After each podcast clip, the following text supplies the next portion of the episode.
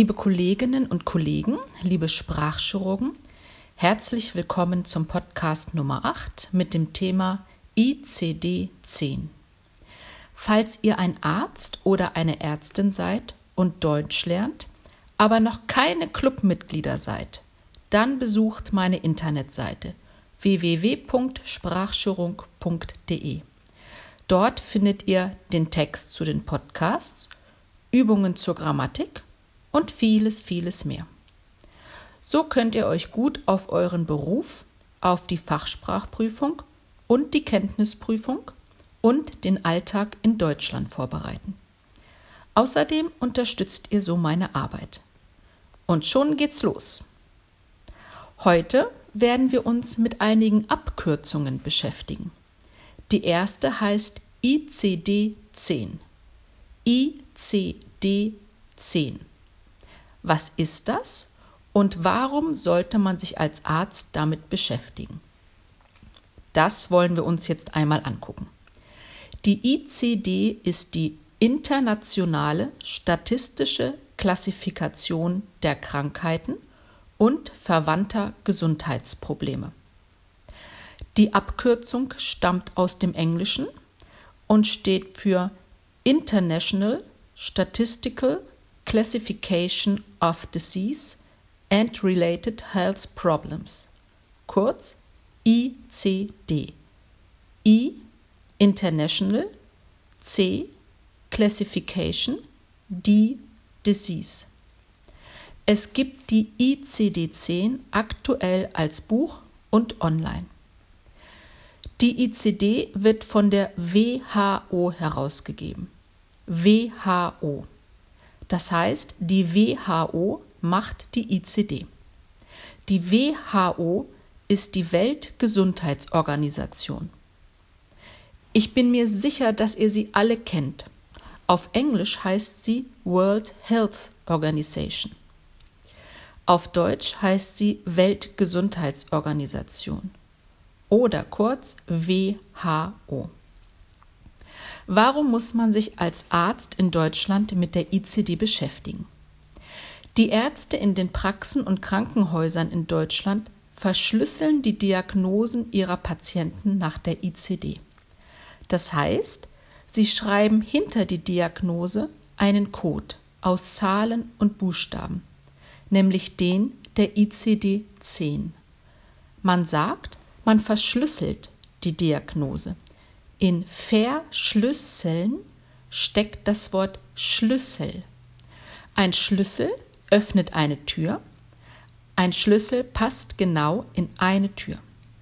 Man kann einen Schlüssel einer bestimmten Tür oder einem bestimmten Gebäude zuordnen. Genauso soll man einen ICD-Schlüssel einer bestimmten Krankheit zuordnen oder eine Krankheit einem bestimmten ICD-Schlüssel. Nach ICD-10 verschlüsseln bedeutet, dass man die Krankheit eines Patienten in der ICD-Liste sucht und den Schlüssel, also die Buchstaben und Zahlen, die in der ICD stehen, aufschreibt. Ihr habt also eine Liste mit Diagnosen im ICD und müsst nun gucken, welche der Diagnosen euer Patient hat. Es ist sehr wichtig, dass ihr die Diagnosen eures Patienten mit der ICD verschlüsselt, denn nur dann bekommt ihr als Arzt und euer Krankenhaus Geld von den Krankenkassen. Die ICD ist ein Teil zur Berechnung der DRGs. DRGs. Vielleicht habt ihr schon von den DRGs gehört. DRG steht für Diagnostic Related Group.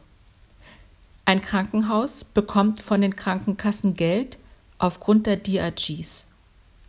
Und da sich die DRGs unter anderem aus der ICD ergeben, ist es also sehr wichtig, dass ihr die Diagnosen eures Patienten in ICD angibt, damit euer Krankenhaus Geld bekommt und ihr auch. Aber keine Sorge, in vielen Krankenhäusern gibt es extra Personal, das sich gut mit diesen Verschlüsselungen, mit ICD-10, DRGs und so weiter auskennt. Sie helfen euch, wenn ihr Fragen habt. Denn für das Krankenhaus ist es natürlich sehr wichtig, dass sie Geld für ihre Arbeit bekommen. Im Moment gibt es die zehnte Version der ICD, die ICD 10. Sie wurde in den 90er Jahren geschrieben, ist also schon über 20 Jahre alt. Es werden allerdings immer wieder Aktualisierungen und Änderungen vorgenommen. Im Jahre 2022 wird es vermutlich eine neue Version geben, die ICD 11. Man kann jetzt bereits eine erste Version der ICD-11 im Internet finden. Aber bis 2022 bleibt die ICD-10 gültig. Oder genauer gesagt, in Deutschland gibt es eine Version, die speziell für Deutschland und seine Menschen verändert wurde. Diese leicht veränderte Version der ICD-10 heißt ICD-10 GM. Das GM steht für German Version. Ihr findet die aktuelle Version der ICD-10 GM auf der Internetseite des Deutschen Instituts für medizinische Dokumentation und Information. Da das ein langer, komplizierter Name ist, gibt es, wie so oft, auch in diesem Fall eine Abkürzung. Diese heißt DIMDI, DIMDI, also die Anfangsbuchstaben aus Deutsches Institut für medizinische Dokumentation und Information, DIMDI. Die Idee, Krankheiten einheitlich zu beschreiben und zu verschlüsseln, ist schon alt. Die erste Version, also die ICD-1, wurde um 1900 geschrieben. Das ist nun schon über 100 Jahre her. Damals haben die Menschen in Frankreich überlegt, wie sie die Todesursachen, also die Krankheiten, an denen die Menschen verstorben waren, statistisch auswerten können. So ist die Idee entstanden, Krankheiten in kleinen Gruppen zusammenzufassen. Es gab seitdem viele neue Versionen der ICD. Im Moment wird, wie gesagt, gerade die elfte Version, die ICD 11, vorbereitet. Und die ICD wird auch nicht mehr allein in Frankreich geschrieben und angewendet. In Deutschland wird die ICD übrigens seit den 80er Jahren im Krankenhaus verwendet. Aber wie sieht so ein ICD-Schlüssel aus? Es ist eine Kombination aus einem Buchstaben und Zahlen. Leider ist die Einteilung nicht ganz einheitlich und logisch, aber prinzipiell kann man sagen, ein Buchstabe steht für ein Organsystem und dessen Funktion oder auch für eine Fachrichtung. So steht der Buchstabe E zum Beispiel für Erkrankungen der Endokrinologie, das F für psychiatrische Erkrankungen, das O für Erkrankungen in der Schwangerschaft und das L für Erkrankungen der Haut. Hinter den Buchstaben stehen Zahlen.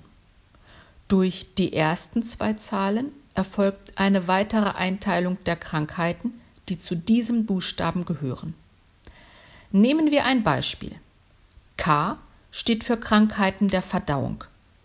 K81 ist die Gallenblasenentzündung, also die Cholezystitis.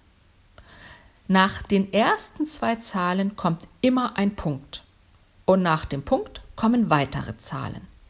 Mit diesen Zahlen nach dem Punkt werden weitere Einteilungen gemacht. Manchmal zu weiteren Formen der Erkrankung, manchmal zur Schwere der Erkrankung. So steht K81.0 für die akute Gallenblasenentzündung und K81.1 für die chronische Gallenblasenentzündung. Oder ein anderes Beispiel K85 ist die akute Pankreatitis, also die akute Entzündung der Bauchspeicheldrüse.